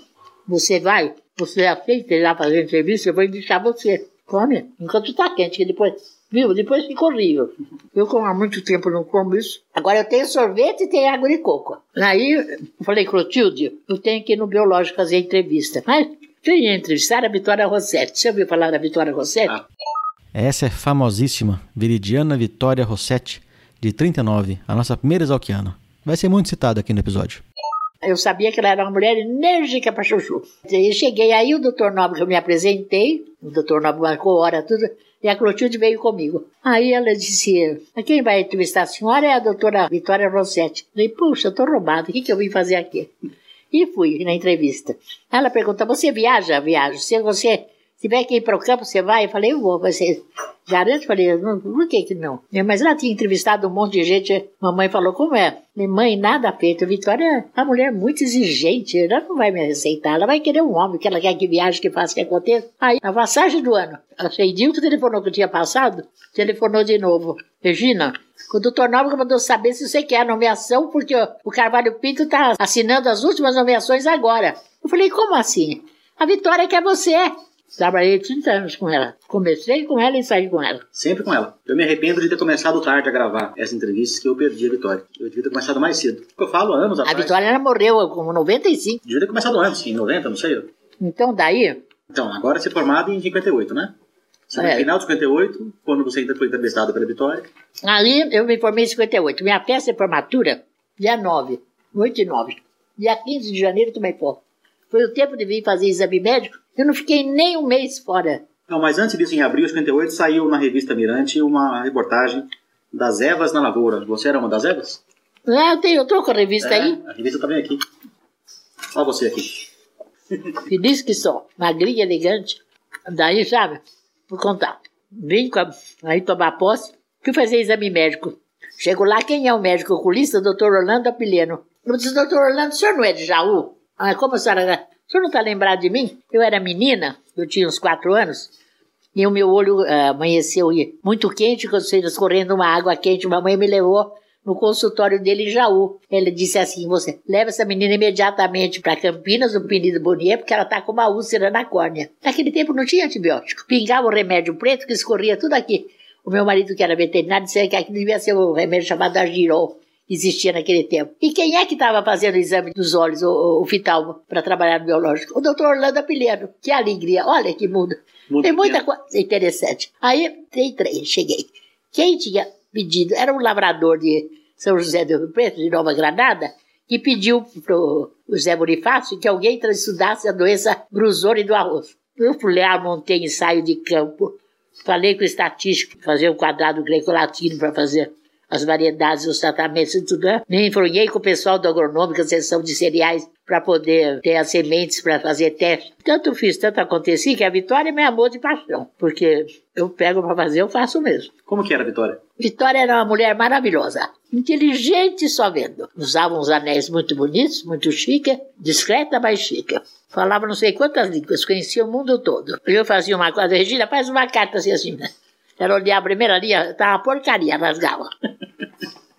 Eu falava, puxa vida, o que, que eu vou fazer? Tudo de novo.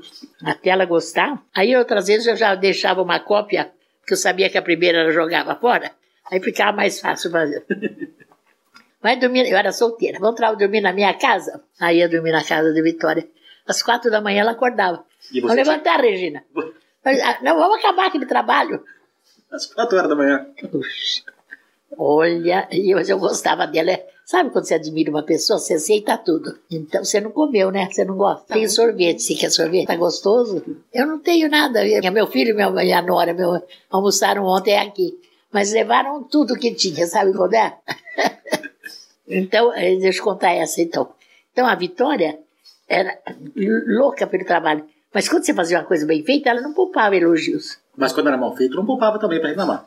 Mas assim que a gente aprende. Exato, é assim que é bom. Assim que eu aprendi. Até eu tenho uma amiga que dizia assim: Você faz tudo que a Vitória quer. Eu falei: Mas ela só pede para eu trabalhar. Ela não pediu para eu limpar o chão com a língua. Ela pediu trabalho. Ela só pede para eu trabalhar, por que eu não vou fazer o que ela pede? Não, porque não sei o que, todo mundo. Mas eu sempre tive essa coisa. Se é para fazer uma coisa que resulta bem, vou fazer, por que não? Colégio tinha... interno, você tem que aprender a arrumar a cama do jeito que as freiras querem de fazer. Aquela dobra de enfiar certinho.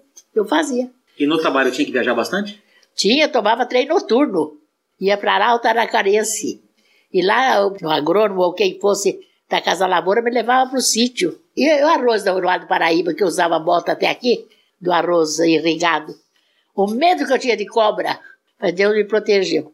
Trabalhei muito no campo. Foi isso. E a japonesada ficou sabendo que eu estava trabalhando com isso. Então vinha Marubeni, Ida, vinha Ihara, vinha Matsumoto, e tudo quanto era firma, me procurar. Porque, sabe, eles querem vender o produto deles, como se o pessoal do arroz fosse usar produto. Mas eu tratava bem, dava atenção. Aí um dia chegou o Noda. Takashi Noda. Ele falou, Regina, eu passei lá no consulado e tem bolsa para o Japão, para quem estuda arroz. E perguntaram se eu conhecia, eu dei seu nome. Eu falei, Arnolda, você vem cada coisa. Você vai para o Japão. Eu falei, você está sonhando, imagina.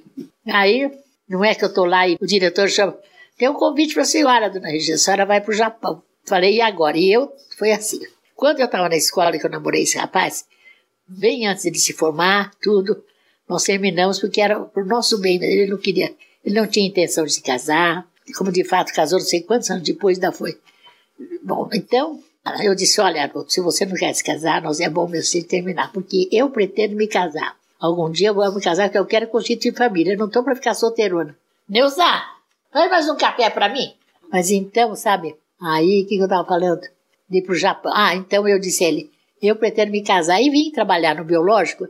E eu tive outro namorado que era um, um fazendeiro de Minas Gerais. Mas também não tinha muita afinidade. Ah, sempre via, convidava para jantar, uma coisa e outra assim. Eu não namorava firme assim. Mas sempre era um pretendente que eu estava cozinhando em água fria, em água morna. Cozinhando galo na água fria. E aí no biológico tinha um veterinário, Luiz Brassiqueira Amaral. Solteirão, cobiçado, e as meninas iam tudo emperiquitadas, sabe? E punha maquiagem e tal e coisa. E, e toda, ah, doutora Amaral, porque doutora Amaral, doutora Amaral. Eu morava em São Vicente de Paulo, lá perto do shopping Genópolis. E ele morava ali perto da Alameda Barros. Eu não tinha carro. Eu sempre ia de ônibus e bonde. Quando eu vim trabalhar, o bonde passava aqui. O Belote aqui do lado, né? É. Aí então, eu conheci o doutor Amaral e ele disse assim: Olha, um dia eu estava esperando o bonde e ele parou. Vamos, ofereceu carona. Lá fui eu conversando, patati. Até eu ia no cabeleireiro, falei: Agora eu vou ao cabeleireiro, porque eu, hoje eu vou encontrar o namorado. Eu era muito aberta, assim, sempre fui muito espontânea. Ele falou: Ah, é tal coisa. E assim, a gente conversava e às vezes ele chegava em casa, em vez de eu sair do carro, a gente começava a conversar. Um dia meu cunhado chegou lá para falar com mamãe e papai aqui em São Paulo, e mamãe e papai, quando se aposentaram, vieram aqui em São Paulo. E falou assim: Ô Regina, o, o, Amaral gosta de você. Eu falei: ah, você tá sonhando? Ele falou: quem que aguenta ficar com, depois do dia de serviço ficar conversando até nove da noite? Só pode gostar. E ficou por isso. Aí, papai disse assim: olha, eu encontrei o doutor Amaral, porque meus pais conheciam, porque ele ficava conversando ali, e ele falou se podia convidar você. Era um, um sábado de carnaval. Pra você, pra jantar com ele no Guarujá. Falei, ah, o que você falou, papai? Falei que podia, trata de ser normal. Falei, papai, meu pai era um homem sério. E meu namorado, papai? Ué, eu falei, o que que tem? Ele, você está sempre conversando com ele, achei que você... Ah, eu falei, eu vou, tá bom. Aí ele veio, em vez de ele falar comigo, ele foi falar com meu pai. Interessante, né? Aí então, ele me levou lá, convidou para o Guarujá para dizer que gostava de mim, Pepe. Eu caí das nuvens, mas também eu fiquei feliz, porque eu achava ele um sujeito bacana. Eu admirava a personalidade dele. Um homem de 40 e poucos anos, solteirão, né? E cobiçado ainda. Eu que nunca fiz maquiagem para conquistar. Sabe a, a coisa quando tem que ser, né? E aí, chegou a moça pro Japão. Isso foi num ano, no outro ano, não fazia, não fazia oito meses que nós estávamos namorando. eh, veio o convite. Eu falei, olha, Amaral, eu vou. Eu vou, porque se algum dia não der certo nós casarmos e eu disser, por sua causa eu perdi a viagem pro Japão, Você ia eu vou ficar, arrepender, né? vou arrepender. Então eu vou. Eu fui. Até hoje eu tenho um calhamaço assim de carta de amor aí. Guardei todas. Ficamos casados 50 anos, ele faleceu faz. Dois anos, né? Vai fazer dois anos, em abril. E como é que foi no Japão? Um sonho, um sonho maravilhoso. Eu fui tratada feito uma rainha. Fiquei no hotel dos bolsistas. Era um hotel quatro estrelas. Maravilhoso. E fui tratada feito uma rainha. Até minha bolsa eles carregavam. Voltei super feliz, Quanto tempo você ficou lá? cinco meses. Ia ficar seis. O convite era para seis. Mas aí eu tinha feito concurso para efetivação, saiu a nomeação e eu, não podia- eu tinha que tomar posse em 30 dias, mas exame médico só em São Paulo. Aí teve que voltar. Teve que voltar, fazer outro exame médico. Pra... Aí já foi para. Quanto tempo de viagem? Ao todo deu dois dias. Fui pela Varig. Maravilha. Era um luxo, né? A viagem. Luxo, foi luxo nisso. E a língua oficial durante o- a bolsa era inglês. Só inglês, mas o inglês delicioso. Olha eu aqui, no meio da japonesada. E você aprendeu para japonês? Ah, Só alguma coisa. Ohayo, O Rayo, gozaimasu, domo arigato. é, o, o Atakushiuni, o Mizuko da Saipe de água, essas coisas. Eu fui a primeira mulher bolsista que foi pro Japão com essa, o TCA. Sabe que é andar de Mercedes e motorista? Sabe, domingo eu conheci o Japão inteiro. Mas você não conhece Amazonas ou não? Mas o Japão conhece. Eles não acreditavam que morando aqui eu não conhecia o Amazonas. Foi uma época para mim deslumbrante. Fiz uma especialização maravilhosa. Cheguei e fui fazer palestra no Rio Grande do Sul. Fui chamada para fazer palestra em todo lugar porque eu tive um conhecimento inédito naquela ocasião. Sim. Além do mais, quem que ia para o Japão assim? Você não ouvia falar em 66? Alguém, algum bolsista, alguém indo para o Japão? E no Japão você estudou arroz, basicamente. Só arroz. Eu fiquei em, em Tóquio, não, né? no Instituto Nacional de Ciências da Agricultura. Fiquei em Kyoto Daigakushi, Universidade de Kyoto, a universidade mais famosa de- do Japão. E fui para uma estação experimental Fukuyama, pertinho de Hiroshima. Então conheci Japão em todo lugar. E todo lugar eu fui recebida como, como se eu fosse uma deusa. Aí, veja o que é uma amizade. Por isso que a gente precisa receber as pessoas que bem que Deus põe no caminho. Você falou da Vitória, né? Teve um congresso de ciências do Pacífico. Congresso de Ciências do Pacífico pega todo o Pacífico banha, inclusive a Califórnia. E foi o pessoal da Universidade de Califórnia. E, o- e a Vitória, nessa ocasião, estava prestando serviço para a FAO, um congresso internacional, ia ter assunto de arroz, me convidaram para ir. Aí estou lá no congresso, aí Miss de Mello, vamos me chamar. Aí eu fui lá, FAO e o pessoal da Riverside, que a Vitória tinha dito que eu ia lá e que queriam me dar um abraço e me conhecer. Mas eu subi no Japão lá em cima. Imagina o pessoal da Riverside querendo falar com ela. Eu não acho isso fantástico? Fantástico. A Vitória que deu lá. Pessoal da FAO, doutor Chiarapa, procurando a Regina. E a japonesada achou que eu era uma deusa da, da, da ciência. Eu, coitada de mim, sabia pouco. Mas você sabe que isso valeu muito? Eu imagino o respeito depois, né? Imagina o nome da Vitória, e ela que deu meu nome. Ah, aquilo foi. Eu tive uma vida linda, né? Aí cheguei, o, o Luiz estava me esperando na porta da escada do avião, porque o cunhado dele era general, e ele entrou direto lá no aeroporto. Sabia que eu não, tava, não ia trazer contrabando nenhum, né? Mas foi uma festa só. Eu cheguei em outubro, casamos em maio, porque meu pai tinha operado a hérnia e não podia entrar comigo. Aí depois, estou esperando, casamos em maio. Ficamos, cinco, faltou 40 dias para completar 50 anos de casado. Ele lá com o nosso filho. Esse é meu filho. Meu filho se formou médico na USP com 23 anos. Nossa, novo. Olha ele, de médico. E meu filho, meu marido lá. E teve netos? Tem um neto de três aninhos. Será que tem chance dele seguir a carreira ainda não? Dá pra fazer a cabeça dele? Olha, esse piazinho japonês, ele já sabe, os avós têm uma chácara dentro do condomínio fechado. Ele já foi colher batata doce, apanhar melancia. o meu piazinho, ele gosta, olha que coisa. Olha que sem vergonha. Ele, ele tinha dois anos e meio aí. Adora brincar com terra. E ele encheu o funil de terra. E pôs de chapéu. A guisa de chapéu na cabeça. E a cara de, mal, de sem vergonha. Tá envolvido na. Então tem chance dele virar agricolão. Deus queira, bem que eu gostaria. Sabe, eu acho que a vida com a natureza é outra coisa. A medicina é muito dura, né? Mas meu filho quis fazer medicina. Meu marido, ele era médico veterinário, foi chefe de seção, e a vida toda trabalhou com brucelose e tuberculose. Ele era responsável pela produção de, de antígeno para brucelose e de tuberculina para diagnóstico de tuberculose. Ele tem 104 trabalhos publicados. Fez uma bela carreira. Eu também publiquei uns 50 e poucos trabalhos. Os seus trabalhos foram em qual área? Fitopatologia, só doenças do arroz. Aí a Vitória me pôs chefe de seção, antes dela aposentar. Eu fui chefe de seção uns nove anos, depois eu pedi para sair porque a minha carreira de pesquisador tem que subir na carreira de pesquisador. É, porque o chefe de seção para de publicar um pouco, né? Não dá tempo. Uhum. Aí eu estava muito cansada, né? Falei, não, é muita coisa. 18 pessoas Aí você voltou a ser pesquisador. Aí eu voltei a ser pesquisador. E aí teve eleição para membro do CPRDI, você sabe, a Comissão Permanente de Regime Tempo Integral. Foram convidar o Mário para ser da comissão. O Mário disse: Ah, Regina, eu não quero ser, eu não tenho condição, tenho um negócio para resolver nos Estados Unidos, eu vou pôr seu nome. Mário Barreto Figueiredo, ex-morador da Copacabana. Ih, Mário, quem quer votar em mim? Eu não vou fazer nada. Eu tenho minhas coisas aqui. E não é que aí eu fui eleita também? Mas fomos três. Os três primeiros foram para a mão do Montoro. Eu estava em segundo lugar e ele me escolheu.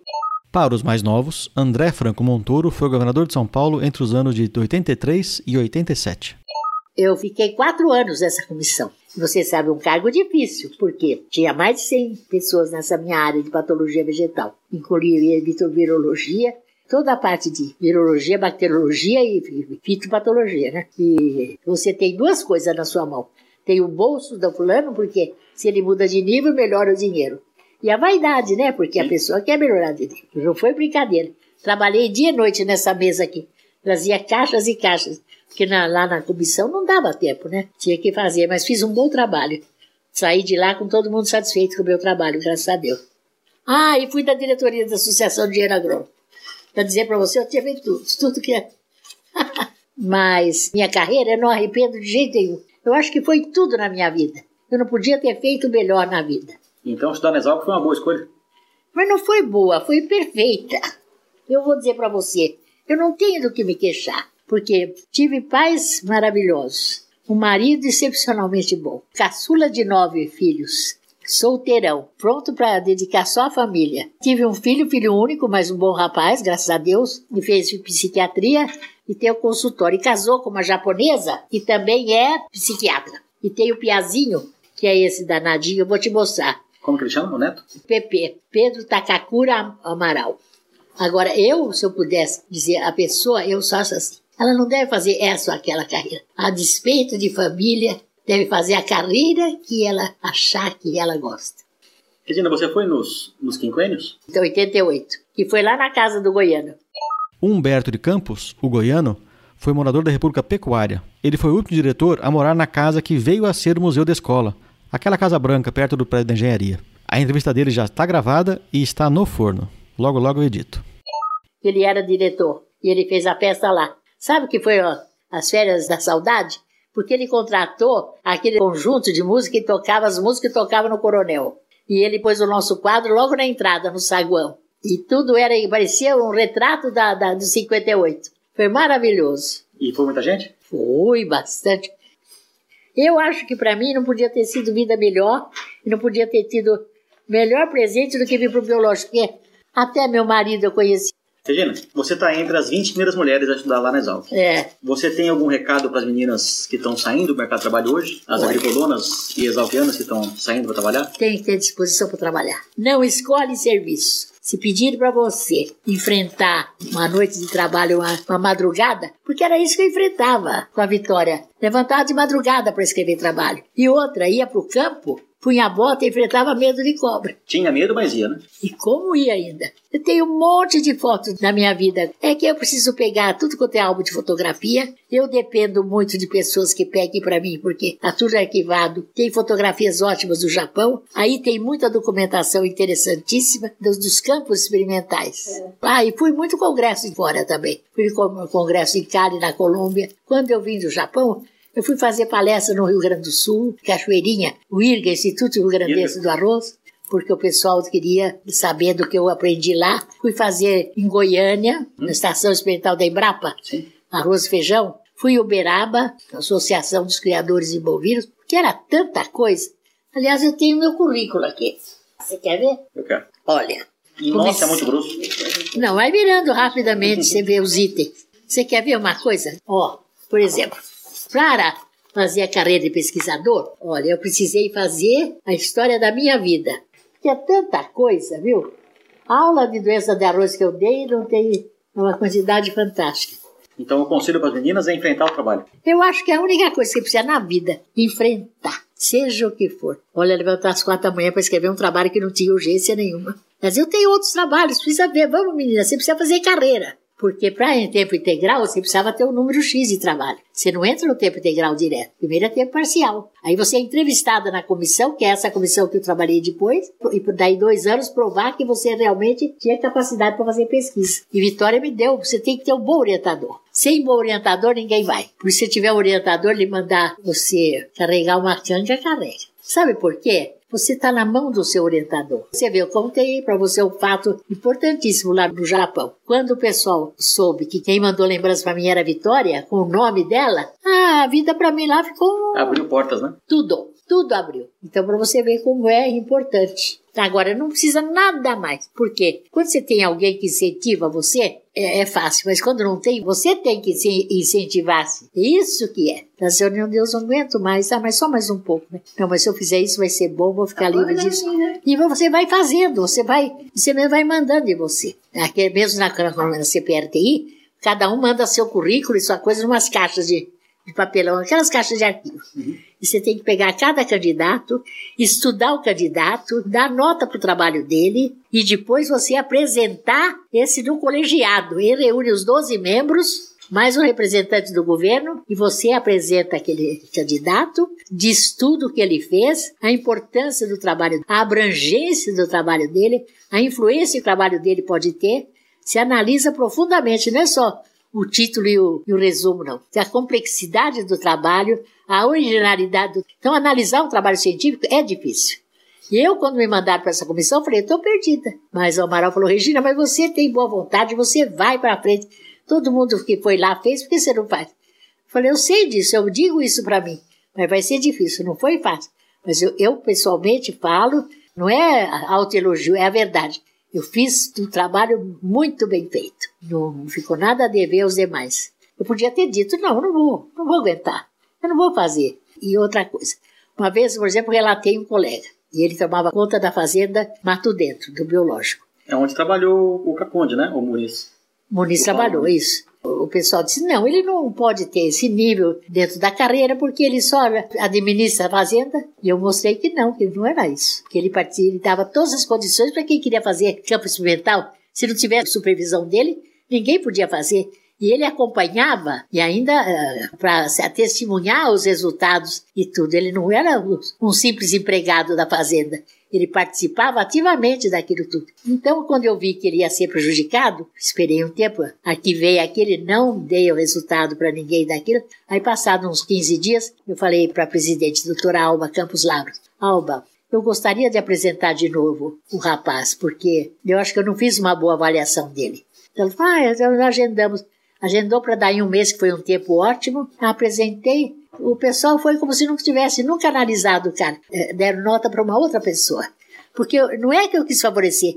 Eu vi que quando eu fiz a primeira vez, eu não soube valorizar os pontos certos. Os trabalhos dele. Né? O trabalho dele. Porque eu achei que ele valia e consegui. Agora, se você não tem essa força de vontade de estudar de novo, enfrentar o colegiado de novo, está prejudicando o colega, inclusive. Exato.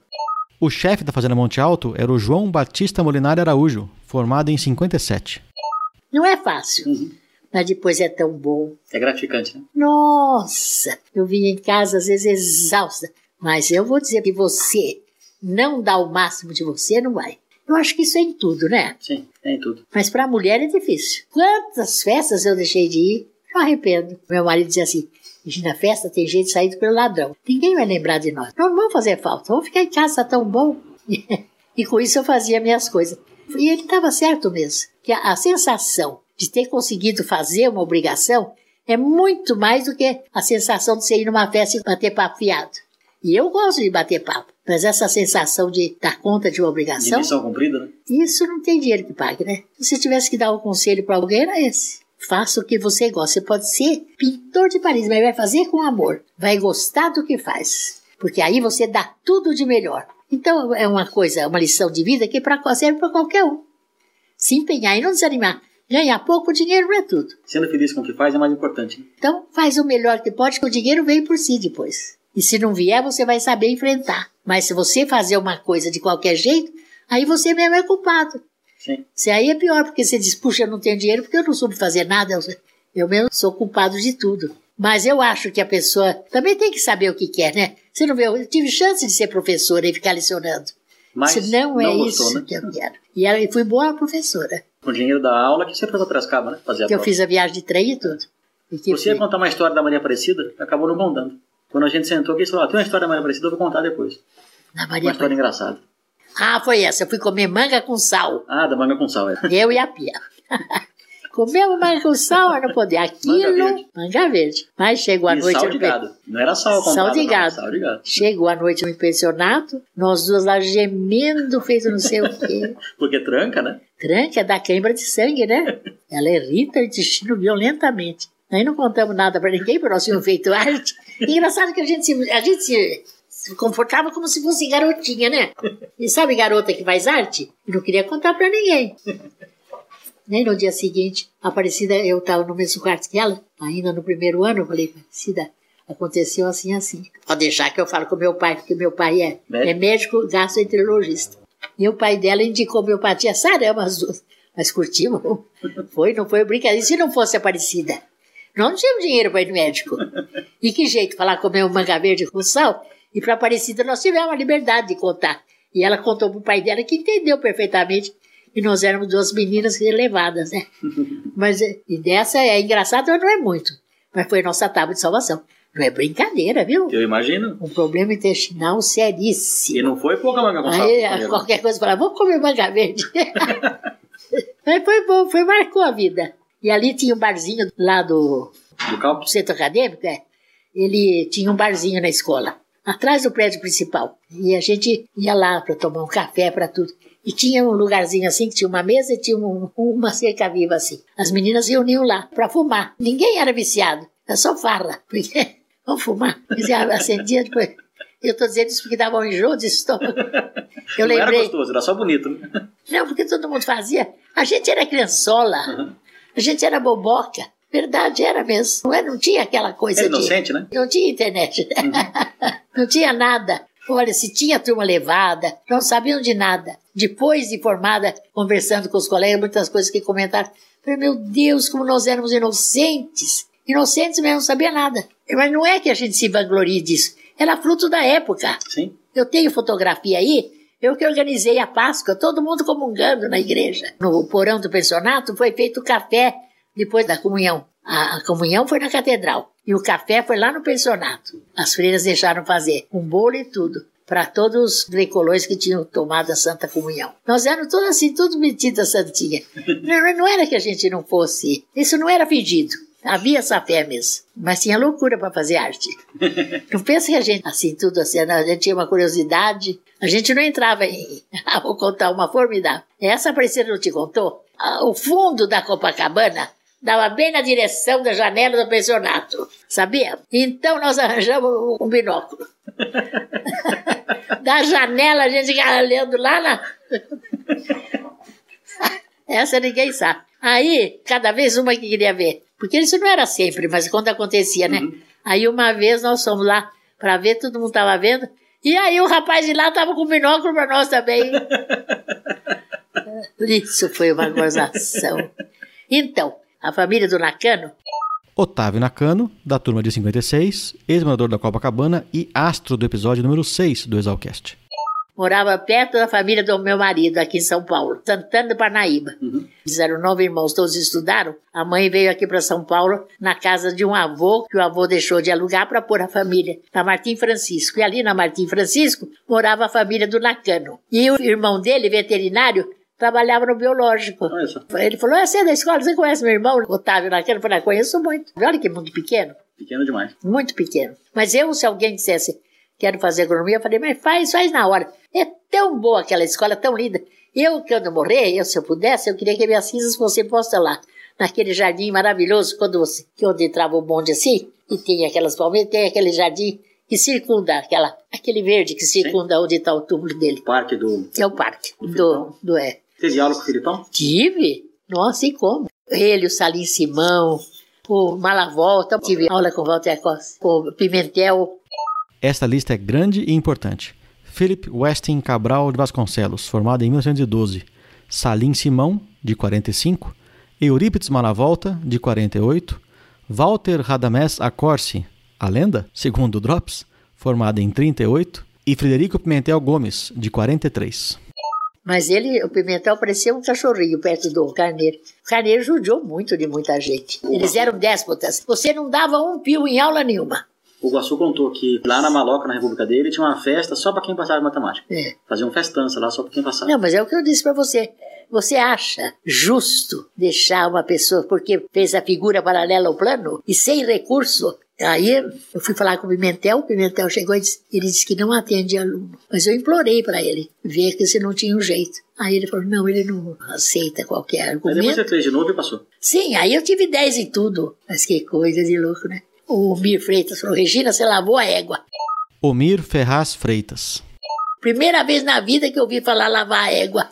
E eu, eu cheguei e falei, e será que é lavar a égua, né? Eu não sabia. Aí fui perguntar para os outros colegas para saber. Eu tive 10, mas ele era terrível. E eu ainda vou na missa de sétimo dia do homem. E aí, quando eu fui chefe de sessão, durante muitos anos, eu tive 18 pessoas. Hein? Você vê, por que, que eu posso me queixar? Fala a verdade, né? E mesmo de saúde, graças. Agora eu tô velha, fiz 86, não é um dia, né? Então eu sei que é 86 e meio. Acabei de completar meio agora esse mês de 26 de março. Então a gente, eu sei que qualquer dia eu tô, mas tô pronta para tudo, pronta para morrer para tudo, porque o que eu tinha que fazer já fiz, graças a Deus, lindamente, né? E eu tô muito orgulhoso de você. Eu com... Ai, mas imagina, eu agradeço. Eu acho até interessante você ter fazer, fazer esse trabalho, que nunca ninguém se interessou de saber. Nunca Mas chegou uma pessoa e falou, "Ah, você fez agronomia? Por quê? Você gostou de fazer agronomia? Valeu a pena? Você imagina, além de eu fazer essa carreira, ter ido no Japão 51 anos atrás. E fui tratado feito uma rainha. Fui para Hiroshima. Imagina eu, quando foi a bomba de Hiroshima, eu chorei desesperadamente. Quando que eu pensei de pisar em Hiroshima? Não foi maravilhoso. E eu fui com o inglês que eu sabia, porque Vitória dizia assim, estuda inglês. Meu inglês macarrônico, eu, lá era takushi. Em vez de ser táxi, é takushi. Sorvete é biru. Biro. Agora, leite é miruko. Então eu aprendi o terceiro inglês. Porque naquele tempo pouca gente falava inglês lá. Então você não acha interessantíssimo isso? Eu acho acho fantástico. uma coisa fantástica. Então o pessoal ia para a França, Sorbonne, Riverside, né, Estados Unidos. Aí eu gostei demais. O Japão para mim foi um negócio, uma experiência única mesmo, porque eu já apreciava o Japão, a delicadeza, as coisas, né? Aí eu fui para Fukuyama. Ah, Mas tem cada história boa. De Kyoto a Fukuyama, a gente pega um trem naquele tempo, né? Feito Maria Fumaça, de caldeira. E eu com a cabeça para fora, e não é que vem um carvãozinho no meu olho? E aquilo doendo, doendo. Cheguei lá, eu falei pro, pro doutor Furuta. Doutor Furuta, assim, assim. Ele me levou num médico, um médico desse tamanho, assim. Umas instalações precárias, com uma bacinha lá para ele lavar a mão. Falei, putz, lá vi onde eu fui cair, justo o olho. Não é que eu deitei lá? Esse homem com a mão de seda ele tirou, ainda me mostrou o negocinho. Aí puseram um tampão com plástico furado assim, com cordão. Aqui, outro aqui, eu guardei até hoje, eu tenho. No dia seguinte estava bom. E um homem gordão imenso, com aquela mão leve de seda, que tirou aquilo, eu nem senti, sem anestesia, sem nada. E aí o mais engraçado é o seguinte. Então, meu nome é Regina, né? E a Rosa é a Oriza, né? Acho que falaram lá que eu trabalhava com a Rosa Oriza. Eu respondi, recebi uma carta assim, Miss Orizina de Melo. Eu guardei, está no meu guardado do Japão. Aquilo para mim foi a glória. Miss Orizina. Oriza com Regina. Você não achou ótimo? Achei perfeito. Eu, não- eu, eu, pra mim, aquilo. Eu achei eu, que- eu até conto, não é para todo mundo que eu conto, porque vai dizer essa mulher é louca. Mas é tão inesperado que juntaram. Aí juntou com Regina. E, né, então, que fala como ela chama Regina. Naturalmente, ele achou Urizina, Regina. Miss Orizina. Você não achou ótimo? Olha, me aconteceram poucas e boas. Muito obrigado Imagina. por me É receber. um aqui na prazer, sua né? casa. é um prazer. Você não, eu- você não sabe como eu gosto de falar da Luiz de Queiroz. É, acho que esse é um vício, né? De exalquiano. Nunca eu sei. E eu acho que nenhum estudante, nenhum universitário ama mais a sua faculdade do que os alunos. É para sempre. É pra sempre. Eu nunca vi um amor de, como eu vi, pelo pelo Exalc, como eu vi. E também a, a relação entre os exalquianos, né? É um É, sentimento é. gratuito. É uma coisa formidável, é como se fosse irmão, até mais. Eu me sinto super à vontade com você aqui. Mas é para sentir mesmo. Mas é. Então,